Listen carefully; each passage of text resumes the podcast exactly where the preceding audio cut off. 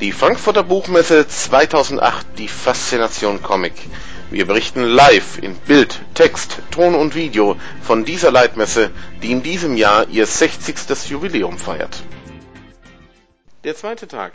So sitzen wir also wieder einmal des Abends und haben nichts Besseres zu tun, als euch auf alle erdenklichen Arten vom Tag zu informieren. In einer kleinen Pause zwischen den multimedialen Produktionen einmal wieder ein paar geschriebene und später, wie jetzt eben, gesprochene Wörter.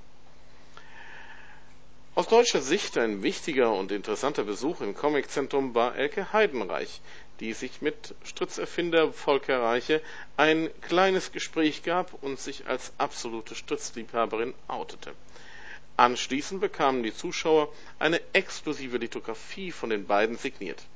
Ein Highlight fürs Publikum und auch für die Fotografen, von denen sich aufgrund des bekannten Namens zahlreiche tummelten.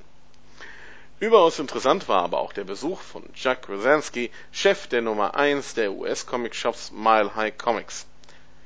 Er bezeichnete global alle Herausgeber von US-Comics als Vollidioten und ließ nur wenige gute Haare an ihnen. Eine aufschlussreiche, eine amüsante Stunde mit vielen Anekdoten aus dem Land der unbegrenzten Möglichkeiten, auch wenn diese laut Rosansky durchaus sehr begrenzt sind. Aufschlussreich waren auch ein paar Gespräche am Rande der Messe.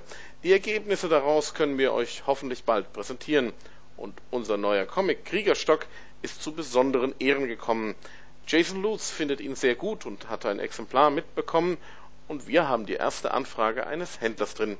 Das ist ein Novum bei der Splash Edition.